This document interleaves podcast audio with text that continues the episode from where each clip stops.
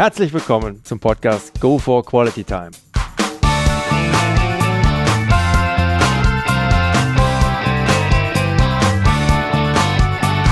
Hier werden wöchentlich spannende Persönlichkeiten interviewt, um mit deren Erlebnissen und Erfahrungen zu mehr Lebensqualität in ihrem Alltag beizutragen. Mein Name ist Detlef Massorts. Ich fühle mich als Weltbürger an vielen Orten dieser Welt sehr wohl, habe riesigen Spaß am internationalen Networken und bin obendrein noch ein begeisterter Fußballer. freue mich sehr, heute als Gast Joey Kelly begrüßen zu dürfen mit dem Titel der Folge 34 Meilensteine eines Lebenslaufs. Straßenmusiker, weltweite Konzerttourneen, absoluter Extremsportler und Geschäftsmann. Hallo Joey. Hallo Dedev. Dann springen wir mal ab in dein Kurzprofil. Name. Ich heiße äh, eigentlich nicht Joey Kelly, sondern halt Joseph Maria Kelly. Mhm. Alter? Bin 43 Jahre alt, 72 geboren. Geburtsort? Ich bin in Toledo geboren. Toledo ist äh, ungefähr eine Stunde von Madrid in Spanien. Mhm. Wohnort? Ich wohne hier in Rhein-Sieg-Kreis in der Nähe von Siegburg. Familienstadt? Stand halt. Familie verheiratet? Ja, ja klar, ich habe äh, äh, Frau und Kinder. Berufsabschluss, Ausbildung, Joey? Noch nie in der Schule gewesen. Kein, äh, kein Beruf gelernt, äh, kein Abschluss, kein gar nichts. Dumm geboren, dumm geblieben. das kann man mit Sicherheit nicht behaupten. Ausgeübter Beruf heute? Ähm, Unternehmer vielleicht, kann man sagen. Mhm. Ich, äh, genau.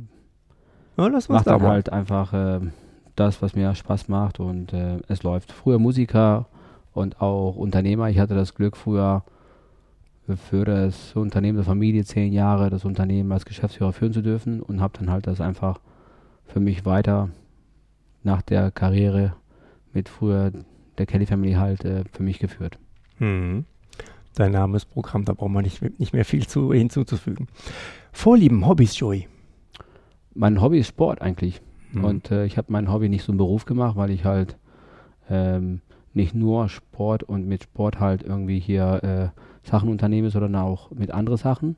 Aber ähm, Sport definitiv. Was haben wir noch? Früher habe ich gerne Briefmarken gesammelt, Münzen Mhm. gesammelt, als kleines Kind, also aber intensiv, sehr intensiv. Und äh, ich mag auch Autos. So, ich nenne das alles Schrott, aber ich mag die. Okay. Gibt es ein absolutes No-No bei dir? Mm, pff, Jemand, der, sag ich mal, vielleicht, ähm, ja, das Thema kein Bock, keine Lust, faul sein, finde ich auch doof. Ähm, ich mag die positiven Sachen im Leben. Mhm. Joey, du bist mehr oder weniger mit deinen Geschwistern auf der Straße groß geworden, hast nie eine Schule besucht und ihr habt trotzdem oder vielleicht gerade deswegen mit der Kelly Family durch eure Musik eine einzigartige Erfolgsstory geschrieben. Von ziemlich weit unten ging es da bis ziemlich weit nach oben und zwischendurch auch wieder mit Ups, immer wieder mit Ups und Downs. Seit vielen Jahren verfolgst du jetzt dabei als Extremsportler immer neue Ziele, beziehungsweise suchst immer wieder neue, unglaubliche Herausforderungen. In schöner Regelmäßigkeit sorgst du dabei für Schlagzahlen. Bei den Printmedien wie auch im Fernsehen.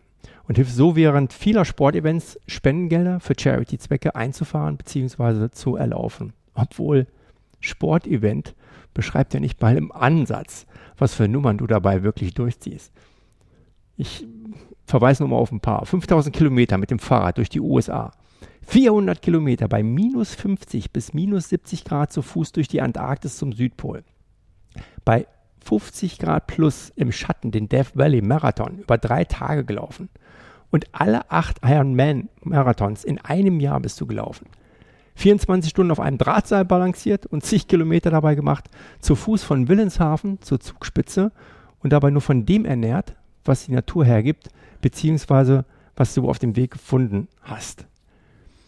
Wir kommen da im Laufe dieses Gesprächs ganz sicher noch auf das ein oder andere im Detail ein bisschen mehr zu sprechen, aber was ich so faszinierend finde, ist, dass du deine Wettkämpfe, Events immer komplett durchziehst, bis nichts, aber auch rein gar nichts mehr geht. Aufgeben, beziehungsweise irgendeine Abkürzung bei einem Wettbewerb zu nehmen, auch wenn das niemandem auffallen würde, kommt für dich partout nicht in Frage. Und wie ich aus seinem Umfeld weiß, unserem gemeinsamen Freund Ingo, soll es da ja auch schon mal die ein oder andere Versuchung gegeben haben, aber da hast du immer rigoros dagegen gehalten. Dir selber, aber auch deinen Teampartnern gegenüber. Stick to your commitments, sage ich da nur, ein Mann, ein Wort. Respekt. In deinem Buch, Joey, History des Körpers, erzählst du, dass du ohne den Sport, den ganzen Tourstress als Manager des Familienunternehmens der Kellys wahrscheinlich nicht überlebt hättest. Warum? Was hast du dabei in dir festgestellt? Also ich war relativ jung, als ähm, ich die Aufgabe in das Unternehmen der Familie halt äh, die Tour hatte als Verantwortung, das ganze Booking. Ähm, das waren damals früher, also circa knapp 200 Kilometer Konzerte im Jahr, die wir gemacht haben, europaweit. Ähm, viele von meinen Geschwistern halt, die Musik mit mir auf der Bühne gemacht haben, ähm, das war für die, sag ich mal, ja, volles Belastung, für mich auch eigentlich auch. Aber ich habe ja sehr gerne halt, sag ich mal, in der Firma halt Karriere machen wollen. Ich habe diese Chance genutzt in der Zeit, wo wir halt, sag ich mal, extrem viel Erfolg hatten als Musikband und äh, habe damit für mich viel lernen dürfen. Und ohne den Ausgleich mit dem Ausdauersport hätte ich dann den Job niemals äh, lange gehalten, weil, äh, weil einfach die Energie nicht da gewesen wäre. Ich hätte nicht genug Ausdauer und ich hätte nicht genug äh, Disziplin und auch das Ziel wäre vielleicht auch nicht definiert, weil der Sport gibt einen, sag ich mal, erstens äh, ja, Bodenfassung. Das heißt, äh, man lebt mit Realität. Und äh, das Kelly-Fan, sage ich mal, Zielgruppe war eher weniger der Marathonläufer. Und die Leute, äh, die Marathonis oder Triathleten und so, haben mich vielleicht respektiert für das, was ich mache als Leistungsträger, auch nicht, wenn ich, sag ich mal, unbedingt immer der Gewinner war oder äh, äh, manchmal nur mittendrin und manchmal auch ganz vorne. Ähm, für die Leistung, weil jeder, der einen Marathon beendet, ob jetzt äh, der erste oder der letzte, hat halt mal als Respekt verdient, dass er halt einfach sich das antut und überhaupt über körperliche Grenzen geht, die ja nicht im Komfort sind. Da kommen wir direkt auf den nächsten Punkt. Sich für den Sport, wie du es beschrieben hast, als Ausgleich zu entscheiden, ist ja die eine Sache. Sich dann aber direkt so in den Extremsport zu begeben, ist eine andere Sache. Was war deine Motivation, dich nicht nur von 0 auf 100, würde ich mal sagen, sondern quasi direkt hoch auf 1000 im Sport zu katapultieren? Der Otto-Normalverbraucher hätte sich da wohl eher mit einer moderaten Steigerung seines Leistungsvermögens zufrieden gegeben. Aber du hast dich auch direkt auf das Who is Who der legitimierten Suizidgefährdung durch den Sport gestürzt. Direkt mal mit einem Volkstriathlon ohne Training gestartet. Warum von Anfang an so extrem? Also ich kam zum Ausdauersport 96, also jetzt vor fast 20 Jahren, äh, aus Zufall. Ich habe mit meiner Schwester gewettet, dass ich auch so ein Volkstriathlon, so ein Jedermann-Triathlon schaffe. Das war der Einstieg. Ich habe das Ding fast nicht beendet, bin als fast letzter im Ziel überhaupt reingekommen, habe dann geschworen im Ziel, ich mache das nie wieder, weil es irgendwie brutal hart war, weil ich halt untrainiert war, weil ich äh, dachte, ich schaffe das und gewinne auch noch ohne Training.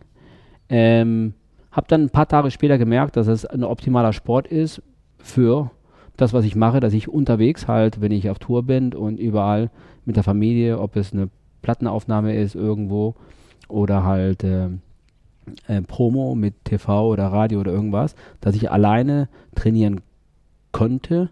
Das hat mir halt wirklich äh, Kraft gegeben, Ausgleich gegeben und ähm, dann habe ich einfach den Sport für mich entdeckt und die Leidenschaft und äh, bis heute 20 äh, Jahre später, es brennt immer noch, es macht immer noch Spaß, halt irgendwie an seine Grenzen zu gehen und äh, heute Morgen mein, meine Trainingseinheit zu machen und, äh, und, und morgen wieder und vor zwei Wochen in Berlin den Mauerlauf und, und, und jetzt in, in vier Wochen habe ich dann halt in Köln, will ich halt den Halbmarathon, der fängt um halb neun und dann bin ich äh, ja nach unter zwei Stunden im Ziel drin und um halb zwölf fängt der Marathon an, dann laufe ich den halb und dann, ich, dann laufe ich im Anschluss noch den Marathon. Und dann habe ich halt in Köln eine kleine Jubiläum für mich. Das Köln-Marathon hat 20 Jahre Marathon und ich habe dann halt meine 50 Marathons äh, beendet und Halbmarathons, die habe ich bis jetzt noch nicht gezählt, aber ähm, sind einige mehr. Mhm. Wann ist da bei dir so der innere Schweinehund gestorben, den ja eigentlich jeder in sich trägt? Ist gar nicht gestorben, der ist da. Ich habe das jetzt vor zwei Wochen erlebt beim Mauerlauf in Berlin, ist ein 100-Meiler. Und da hatte ich bei Kilometer 170, 117 äh, von 162, was die Distanz war, ähm, da hatte ich äh, zu kämpfen. Da hatte ich eher weniger den inneren Schweinehund, aber ich hatte, ich habe ge das Gefühl gehabt, Kreislaufprobleme. Ich habe bei Kilometer 110 an der vorletzten Verpflegungsstelle gekotzt, also was nicht bei jedem Wettkampf vorkommt, aber immer wieder und war leicht dehydriert, habe ich gemerkt und habe dann bei sieben Kilometer später am nächsten Verpflegungsstelle gemerkt, dass ich dann halt ähm, ja zu wenig Flüssigkeit im Körper habe. Es war schon 23 Uhr abends und ähm, habe dann halt eine knappe Stunde halt erstmal pausieren müssen und, und, und dann habe ich mich erholt und äh, Flüssigkeit im Körper geholt und dann wieder aufgestanden und wieder gegangen. Und an dem Moment, klar, weiß ich, ich habe dann so zum Beispiel, neben mir stand ein anderer Läufer, der ähm, einiges besser aussah wie ich und hat sich abgemeldet. Also du solltest dich bei einer Verpflegungsstelle halt, dass der Veranstalter weiß, dich abmelden, wenn du nicht mehr willst. Das ist bei mir, sag ich mal, bis jetzt Gott sei Dank nicht der Fall gekommen, dass ich dann halt beim Wettkampf auch, wenn ich in Berlin ähm, eigentlich ähm, ungefähr zwei Stunden schneller ins Ziel sein wollte, also nicht mit 27 Stunden und 27 Minuten, sondern halt eigentlich unter 24 Stunden, weil unter 24 Stunden gibt es halt diesen Backel. Aber ich war trotzdem froh im Ziel, nach 27 Stunden, dass ich das Ding beendet habe, qualifiziert und jetzt habe ich ein weiteres Ziel, dass ich dann halt nächstes, übernächstes Jahr wieder hingehe und äh, diesen Mauerlauf wieder mache. Also den Schweinehund gibt es schon auch noch bei dir. Alrighty. Das hier Unglaubliche bei deinen Vorbereitungen, Joey, ist zu diesen extremen Wettkämpfen hin, dass du alles in deinen normalen Tagesablauf reinpackst. Das war schon zu den Zeiten so, als ihr noch mit der Kelly Family auf Tour wart. Wenn du da nach einem Konzert erst um zwei Uhr morgens ins Hotel kamst, wurde nochmal das Schwimmbad für dich auf, aufgeschlossen, um für zwei Stunden trainieren zu können. Das spricht für eiserne Disziplin. Hast du die schon immer gehabt oder wie hat sich das bei dir entwickelt? Also ich habe immer gerne, sag ich mal, den Ziel verfolgt, den ich gerne hätte. Ich glaube, der Erziehung meiner Eltern, insbesondere mein Vater, weil meine Mutter leider sehr früh äh, verstorben war, als ich halt äh, knapp neun Jahre alt war. Und äh, mein Vater war quasi halt äh, die letzten 20 Jahre alleinerziehend geblieben. Mein Vater war sehr streng, dafür auch bekannt. Äh, es gab aber auch keine andere Möglichkeit. Wir waren viele, wir waren auf der Straße, als wir gespielt haben, Musik, vor der kommerzielle Durchbruch. Äh, ja, finanziell nicht stark, sehr arm.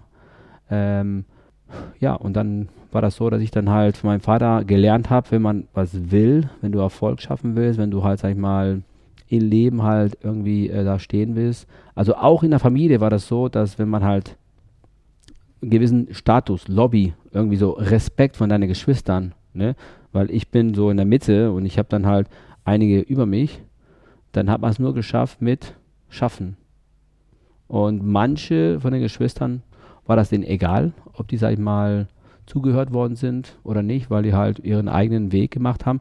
Ich war immer gerne jemand, der halt, sag ich mal, mir was erschaffen wollte, dass ich dann halt auch mit im Team und mein persönliches Ziel war, äh, dann halt später halt das Unternehmen zu führen, wo ich dann halt Glück in Unglück hatte, weil mein Vater halt sag ich mal nicht mehr äh, in der Lage war, weil er halt einen Schlaganfall bekommen hat und dann bin ich aufgerutscht, weil ich halt lang genug in der Firma gearbeitet habe und dann kam meine Chance. Mhm. Als der Hype um deine Person in der Sportszene immer mehr zunahm, haben deine Geschwister wohl mal gesagt, du bist völlig bekloppt. So steht zumindest in deinem Buch zu lesen. Wie siehst du das heute mit ein bisschen Abstand? Äh, kann ich auch verstehen. Ich meine, ähm, wenn ich mit 4, 25, was noch für den Ausdauersport im langen Bereich relativ jung ist, dann halt im ein Jahr ähm, acht Langdistanz-Triathlons mache und dann noch äh, im gleichen Jahr noch ähm, zwei oder drei Marathons und dann auch noch den Dreifach Ironman. Dann, äh, dann würde ich auch, äh, wenn äh, einer von meinen Kindern halt sowas machen würde mit, mit Mittel 20, würde ich sagen, oh, äh, geht es vielleicht auch ein bisschen weniger. Äh, muss das äh, so äh, kompakt und so viel sein? Mach das doch mal bitte in fünf Jahren oder so. Ähm, aber für mich war die Euphorie einfach da. Es war der Ausdauersport, war einfach eine neue Welt. Es war der Ausgleich zum Beruf in der Firma und als Musiker und auch der Ausgleich zu meiner großen Familie. Nämlich mein Vater war toll, aber auch sehr dominant und meine Geschwistern und wir waren alle als Team immer sehr stark, aber alles war wir als Team. Und ich, für mich, habe immer das Gefühl gehabt, dass ich als Einzelkämpfer, sag ich mal, ähm, mich nicht, sag ich mal, entfalten kann. Und klar, mit 3 und 24 ist man in der Regel äh, noch nicht ein Mann. Und der Ausdauersport hat mich erwachsen gemacht. Das hat, hat geprägt. Du brauchst ganz klar in so einen Marathon oder in so einen Wüstenlauf, du brauchst Härte, Ausdauer. Also mit 24, sag ich mal, Jahre äh, jung, 10 Kilometer schwimmst, 421 Kilometer Fahrrad fährst und dann im Anschluss 84 läufst dann brauchst du äh, eine Kopfhärte, ne? weil der Körper und der Kopf und der innere Schweinehund, die kämpfen alle gegeneinander und der Verzweiflung kommt oft und dann trotz, sag ich mal, der Kampf überhaupt äh, das Ding zu beenden, dann schlägt dann doch ein bisschen, sag ich mal, der Erziehung meines Vaters die Härte, wenn du was willst, musst du dafür was tun und zwar äh, ohne Gnade. Und das war dann auch eine Mischung. Deswegen für mich war das halt ein Weg, wie ich für mich gelernt habe, einzelstark zu sein. Ein Teamplayer musste mal bei der Kelly Family sowieso sein. Wenn du kein Teamplayer warst, dann hast du von meinem Vater äh, ja die rote Karte bekommen oder die Arschkarte, von meinen Geschwistern auch. Also da bist du entweder mitgegangen oder irgendwann hast du dann halt wie einer von meinen älteren Brüdern hat dann entschieden mit 18 quasi, äh, ich bin weg und mache meinen eigenen Weg. Ne? Und dann bist du die letzten drei, vier Jahre, bevor du 18 bist, machst, konzentriert sich einfach nur auf das, was du äh, gerne hättest und weiß genau, ich mache einen Abgang. Aber das war nicht mein Ziel. Mein Vater hat mich viermal quasi, sag ich mal, rausgeschmissen. Also so, so sagte, jetzt reichst, äh, du packst deine Sachen und du bist äh, von der Familie weg.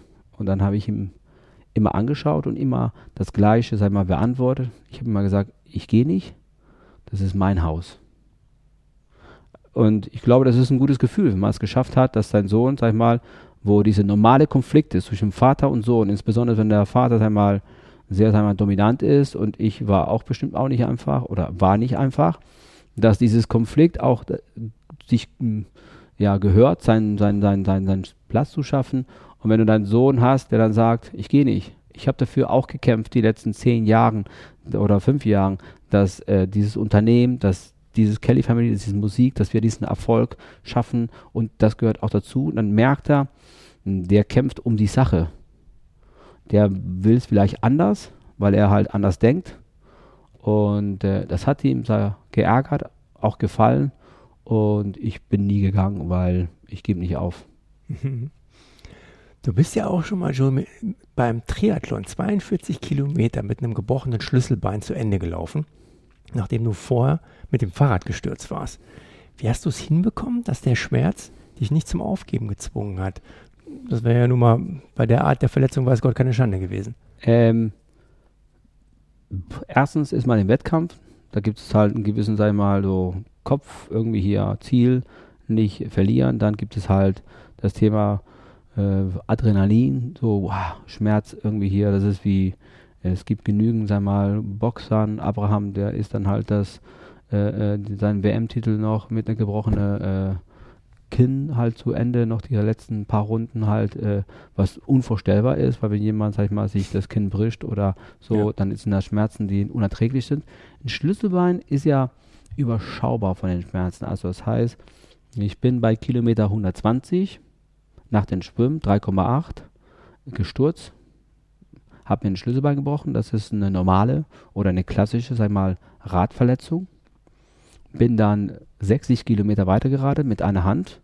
Dann gibt es äh, Changing Zone und dann haben die Sanitäter festgestellt, ja, äh, ich habe da doch Schmerzen gehabt. Und dann haben die mir den Trikot ausgeschnitten, weil ich die Hand äh, nicht hochheben wollte oder konnte oder äh, einfach nur geschmerzt hat. Die wollten mich aus den Rennen rausziehen, also der Rennarzt. Dann habe ich mir so ein Trikot angezogen mit einer Schleife und nach zehn Minuten habe ich den Arzt gebeten, weil die Ärzte klar beim Rennen auch äh, entscheiden, ob ein Athlet weiter darf oder nicht. Ihn gebeten, dass ich für das Laufen halt äh, die Beine nur äh, brauche und ich schaffe das und ich kriege das hin und hast du nicht gesehen. Ich bin das Marathon mit der gebrochenen Schlüsselbein, mit einer Schleife über den Kopf und über die Hand mit nur 4 Stunden 42 durchgelaufen, hatte den Triathlon, den Ironman halt gefinisht. Für mich war das wichtig, weil es war mein ersten Ironman. Okay. Und habe dann einen Fehler gemacht, bin gefallen, habe mir mich verletzt. Ich hätte bestimmt auch irgendwann später, nach ein halbes Jahr, wenn der Schlüsselbein wieder halt äh, wieder in Ordnung ist, der Knochen zusammengewachsen ist, dann den nächsten Ironman gemacht. Aber ich finde es gut. Die Frage ist, ich würde das heute so machen. Ich mhm. weiß es nicht, aber in dem Moment war das wichtig mit, mit, mit, mit, mit, mit, mit 4,25, dass man halt, dass ich meinen ersten Ironman halt zu Ende bringe. La bonne. Ich habe auf einem Vortrag von dir den Satz aufgeschnappt, No Limits. Wie erreiche ich mein Ziel? Was müsste passieren, beziehungsweise ist es für dich überhaupt vorstellbar, dass du ein Ziel aufgeben würdest, beziehungsweise einen Wettkampf abbrechen würdest? Wie nah dran warst du da schon? Oft. Bei vielen Wettkämpfen, also ich habe auch jetzt vor zwei Wochen gezweifelt, als ich da halt eine Stunde halt am Boden lag und der Arzt kam und dann habe ich ihn gefragt, darf ich äh, eine Infusion bekommen? Sagte er, was bei den meisten Wettkämpfen auch der Fall ist, und das wusste ich auch. Äh, wenn du eine Infusion willst, Herr Kelly, dann bist du disqualifiziert. Sag ich, ich weiß, okay. Also ich wusste nicht, ob das bei dem Wettkampf ist, aber ich wusste das, dass es bei den meisten Wettkämpfen so ist. Sag ich, pass mal auf, ähm, wie kannst du mich helfen? Sagt er, ich kann dir zwei oder drei Salztabletten geben. Sag ich, gut, das nehme ich gerne, dass der Körper halt mehr Wasser hält. Ne? Und dann hat er oder jemand anderes mir zwei äh, Gläser was, äh, warme Suppe gebracht, dass der Körper auch wieder zu Kräften kommt. Und dann habe ich dann einfach mich gezwungen, halt viel zu trinken und dann wieder aufgestanden. An dem Moment habe ich dann auch äh, gesagt, okay, ich wusste, die Zeit läuft, die Zeit tickt im Kopf und ich weiß genau, wo ich bin und wie weit ich noch habe. Ähm, aufgeben? Nein, auf keinen Fall. Also, aber trotzdem, ich glaube, dass ich mittlerweile erwachsen genug bin, dass ich, wenn ich zum Beispiel jetzt beim Wettkampf äh, mich schwer verletzen würde oder halt krank wär, wäre, dann, dann würde ich jetzt aufhören. Ich bin vernünftiger geworden, ich glaube. Ich hoffe. Na, lassen wir uns mal überraschen an der Stelle. Was war so von allen sportlichen Events bisher deine größte Herausforderung und warum? Es gibt für mich kein bestimmtes. Äh, es gibt einfach eine ganze Reihe von Highlights, die, äh, wovon ich, wenn ich drüber nachdenke, wie das Wettkampf verlaufen ist, dass ich dann halt für mich von meiner persönlichen, sagen mal, äh, Leistung halt happy bin.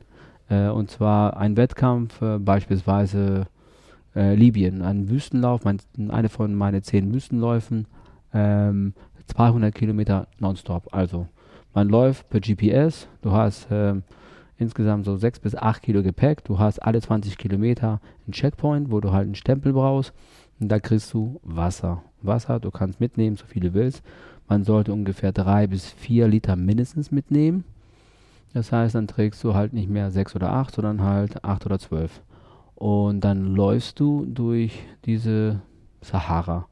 Und ähm, Genau, nach 200 Kilometer bist du im Ziel, wenn du dich nicht verlaufen hast, weil das Ganze halt geht ja halt per GPS. Das heißt, du musst auch koordiniert, also konzentriert und koordiniert halt den Weg verfolgen. Nach drei, 35 Stunden und 32 Minuten war ich im Ziel als äh, siebter von nur 100, knapp 50 Teilnehmer. Dann gibt es Wettkämpfe wie in Gobi, auch ein Wüstenlauf, über 250, da war ich auch Vierter. Dann in Atacama, da bin ich auch Vierter geworden. dann halt und der Wettlauf zum Südpol war auch äh, eine Highlight für mich. Der Deutschlandlauf, eine Geschichte von der Nordsee zur Zugspitze, so angeknüpft an das, was Neberg vor mhm. drei Jahren gemacht hat, war für mich auch ein Highlight. Race Across America dreimal war auch äh, äh, eine Riesennummer äh, für mich persönlich. Es gibt aber eine ganze Reihe von Wettkämpfen, die ich noch gerne hätte, die noch fehlen. Und ähm, Es gibt kein bestimmtes Rennen, wo ich sage, genau das Rennen, da war ich auf dem Punkt für mich, äh, ähm, hat alles gepasst, so mhm. ungefähr. Es gibt eine ganze Reihe von Wettkämpfen, wo es besser gelaufen ist, als ich gehofft habe. Äh, und äh, einige, wo ich dann halt äh, äh, froh war, dass ich überhaupt überlebt habe. Also, das ist nichts für Warmduscher, garantiert nicht. Du hast ja auch mal einen Trip quer durch die USA gemacht, von der Ost- zur Westküste, ohne einen Cent in der Tasche. Du hast dich den ganzen Trip über mit Jobs on the road oder mit Zuwendungen über Wasser gehalten. Was war auf dem Trip dasjenige, was oder woraus du für deinen weiteren Lebensweg etwas für dich mitgenommen hast? Was ähm, da? Genau, die Geschichte in Amerika war, ich habe in den USA viele unterschiedliche Wettkämpfe gemacht, weil ich ähm, das Land auch mag und, und, und, und, und, und Alaska und Kanada und, und USA und alles Mögliche. Aber ähm, mir hat gefehlt ein bisschen immer die Nähe an die Menschen, weil ich bin in der Regel immer hingeflogen und bin vielleicht ein, zwei Tage vorher da, wenn überhaupt. Äh, Versuche mich halt zu akklimatisieren, gehe bloß nicht raus esse nur aus der Tüte, also nicht irgendwo irgendwas äh, essen, was eventuell mich dann halt hinterher krank macht. Dann starte ich meinen Wettkampf, beende, äh, sagen wir nur Race Across America, Death Valley Run, Ironman, äh, Alaska oder Triathlon oder irgendwas. Und nach den Rennen bin ich, sag ich mal, froh, dass ich finish bin.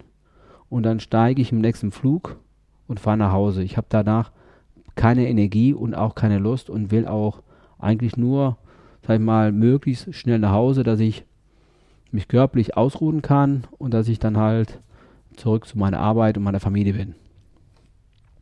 Ich wollte aber das Land und auch die Menschen kennenlernen. Es war ein Pilot für eine Geschichte, die ich in den nächsten paar Jahren halt vorhabe. Und zwar im LA, am Santa Monica Beach, am Ozean, ohne Geld und ohne Essen gestartet und wollte in weniger als drei Wochen in New York sein, 5000 Kilometer. Und habe überlegt, wie schaffe ich das, die Menschen mich zu sponsern, also Geld, Transport, Mahlzeit oder eine Übernachtung. Und habe dann halt ein ganz einfaches Konzept mir überlegt, was funktioniert hat, habe aber mich für diese Geschichte äh, fast ein Dreivierteljahr vorbereitet, habe dann halt auch andere Vorbereitungsmaßnahmen gemacht. Manche davon haben nicht funktioniert. Zum Beispiel, ich habe mir so eine Keule äh, gekauft. So eine Keule, die ich aufgeblasen habe äh, und habe dann auf der Straße mir ein Schild gebastelt, wo drauf stand, also gut gemacht. Das Wichtige ist, dass alles einmal Hand und Fuß hat. Also mit Folie zu und da steht drauf äh, auf Englisch ähm, Let Steam out for a dollar. Das heißt, lass Dampf aus für einen Dollar. Das heißt, ihr könnt mich mit der Keule für einen Dollar ähm, verhauen. Ne? Und dann habe ich das eine halbe Stunde gemacht und da waren gefühlt fünf bis sechs Jugendlichen, die haben sich einen Spaß gehabt. Meistens kamen die so in Gruppen und der eine dachte, pass mal auf, den verhauen wir. Und irgendwann nach drei, vier Minuten habe ich gesagt, komm, das reicht jetzt mit der Keule, gib mir den Dollar her und Ende. Und, äh, und, und dann gab es andere Wege. So, ich habe dann halt so ein Schild gemacht, wo drauf stand, äh, I'm from Germany, äh, mit einer deutschen Fahne, also auch so eine Folie äh, I'm from Germany, please help me. Und auf der anderen Seite war eine irische Fahne schon drauf, I'm from Ireland, please help me. Es gibt in den USA viele, sag ich mal, ehemaligen Iren, aber auch ehemaligen Deutschen ausgewandert. Ne? Die ganzen Weißen, die in den USA sind, die müssen ja irgendwo herkommen. Früher gab es ja halt nur Natives. Ne? Und dann habe ich mir überlegt und dann das, was am meisten funktioniert hat, ist ganz einfach. Ich habe so bei mir im Garten Kleeblätter gepflückt und habe die Kleeblätter in Folie geklebt. Und habe äh, bei diesem Kleeblatt, der eigentlich fast immer nur drei hat, weil ich habe noch nie einen Vierer gefunden, habe einen vierten Blatt dazugeklebt, weil vier, so in Irland, ist das Symbol für Glück, ne? mhm. ne? Shamrocks. Und dann habe die Menschen versprochen, dass wenn die mich unterstützen würden, kriegen die dieses Kleeblatt. Die können diesen Kleeblatt halt irgendwie behalten als Glücksbringer fürs Portemonnaie weil er ganz klein ist und schmal ist und der passt dann halt irgendwie zwischen den Scheinen. Und, äh, und dann habe ich die versprochen, dass die, die, ich die nachträglich ein Buch schicke über die Tour, die entsteht, wo der Name der Menschen erwähnt ist und auch bedankt. Mhm. Habe dann natürlich auch ein Prospekt gebastelt mit viele bunte Bildern, Glaubwürdigkeit und Vertrauen zu schaffen. So ein bisschen Marathon, Triathlon, also alles, was die Amis kennen. Race Across America, Hawaii, Ironman und dies und das. Also Sachen, die, die, sag ich mal, für die meisten Amerikaner, die sich für Sport interessieren, auch wissen, ja, ja, klar, Hawaii, Ironman oder Alaska, Adita, Ultra oder dies und das. Und mit einem Beweisfoto, mit ein bisschen Text, alles auf Englisch, mhm. also im Voraus gemacht, zwei, drei Stück davon, falls einer einmal verloren geht und dann auch noch äh, hinten ein bisschen Kelly Family. Das fanden die alle sehr lustig. Auch noch ein Kelly-CD. Das habe ich aber nicht vorspielen müssen. Das haben die halt einfach nur geguckt und gestaunt. Und, äh, und das hat funktioniert wie eine Eins. Also ich habe in die ersten drei Tage knapp 2000 Dollar verdient. Das war überhaupt keine Arbeit. Ich habe auf der Boulevardstraße einfach die Menschen angesprochen und sobald man zwei, drei Leute hatte, die interessiert waren, kamen andere dazu. Die waren einfach neugierig, interessiert das war ein Konzept. Ich habe natürlich auch so einen Babyjogger ge gehabt, wo äh, viele, sagen wir mal, bunte Bilder drauf waren. Oder meine ich jetzt Sponsoren. Und, und mit zwei große Stangen, Teleskopstangen, mit Fahnen. Und eine natürlich auch Ami-Fahne. Die Amis, das mögen die, ne, ihre Fahne. Mhm. Und dann immer in Abwechslung eine irische Fahne oder eine deutsche Fahne. Und dann kam immer automatisch ja, where are you from, where are you going und dies und das und how can I help you und so und so und so. Und habe zwei Wochen und zwei Tage gebraucht, habe die ersten drei Tage knapp 2000 Dollar verdient. Wow. Das ging wie, wie, wie, ich musste gar nicht mehr arbeiten, ich konnte mich vor Essen nicht retten, ich konnte mich vor Geld nicht retten. Ich war nach zwei Wochen und zwei Tagen in New York und hatte immer noch knapp 400 Dollar in der Tasche. Äh, das ganze Abenteuer hat mir einen Flug hin und zurück gekostet 183 ähm, Menschen kennengelernt, die mich gesponsert haben. Also quasi von gefühlt von zehn Menschen, die man angesprochen haben, haben teilweise mir zwölf geholfen. Jeder hat Bekannten, Freunde, die haben andere Leute angerufen. Ich habe die klar Konzept einfach äh, Geschichten erzählt und Bilder gezeigt und, und mich bedankt und und und und und einfach ja, korrekt verhalten und, und die haben gespürt, äh, äh, dahinter steckt halt mal ein Challenge und die das Gefühl gegeben, dass ohne die das Ganze nicht geht. Mhm. Und so äh, hatte ich mein Ziel geschafft in New York und das Ganze war ein Konzept von der Geschichte, die ich dann halt irgendwann mache und zwar Paris starten, ohne Geld, ohne Essen und einmal um die Welt in 80 Tage. Na geil. Wann steht das an? frühestens übernächstes Jahr. Okay. Hm. Da hm. dürfen wir alle schon mal gespannt sein. Klasse. Joey, ich hatte ja schon mal das Vergnügen, dir bei einem deiner Vorträge lauschen zu dürfen, was ich auch wirklich nur jedem meiner Zuhörer wärmstens ans Herz legen kann, sofern sich die Gelegenheit ergeben sollte. Aber dich hier nochmal zum Interview in deinen Räumlichkeiten begrüßen zu dürfen, das hat nochmal eine ganz andere Dimension. Vielen herzlichen Dank dafür, für deine Zeit, deine Einblicke und bei deinem prallen Terminkalender bin ich wirklich froh, dass ich dafür nicht neben der herlaufen, Fahrrad fahren oder schwimmen musste. Ja. Also nochmal vielen herzlichen Dank, hat mega Spaß gemacht und war vor allen Dingen auch super interessant. Dankeschön, Detlef. Sehr interessant. Ähm, jetzt, ich habe in den letzten paar Jahren äh, ein paar Interviews gemacht, aber so gut vorbereitet und so interessante Fragen habe ich bis jetzt, ich glaube, noch nie erlebt. Das freut mich. Da will ich, da geht auf gerade ein bisschen Gänsehaut runter. Vielen herzlichen Dank dafür. Hat super Spaß gemacht, wirklich. Und liebe Zuhörer, über die Person Joey Kelly gibt es natürlich noch viel, viel mehr zu erfahren, gerade zu seinen schier unglaublichen Extremtouren. Verweise damit Freude auf seine Webseite www.joeykelly.de, wo es noch weitere, weitere Infos zur Person Joey Kelly gibt. Kann nur noch mal betonen, es lohnt sich. Den Link finden Sie auch wie gehabt in meinen Shownotes. In dem Sinne, sollte Ihnen der heutige Podcast gefallen haben, dann würde ich mich sehr freuen, wenn Sie ihn kurz in iTunes bewerten können. Ihre Bewertung hilft, meinen Podcast sichtbarer zu machen und mehr Leute werden so auf ihn aufmerksam. Ich würde mich sehr freuen, Sie auch nächste Woche wieder begrüßen zu dürfen. Bis dahin eine entspannte Quality Time.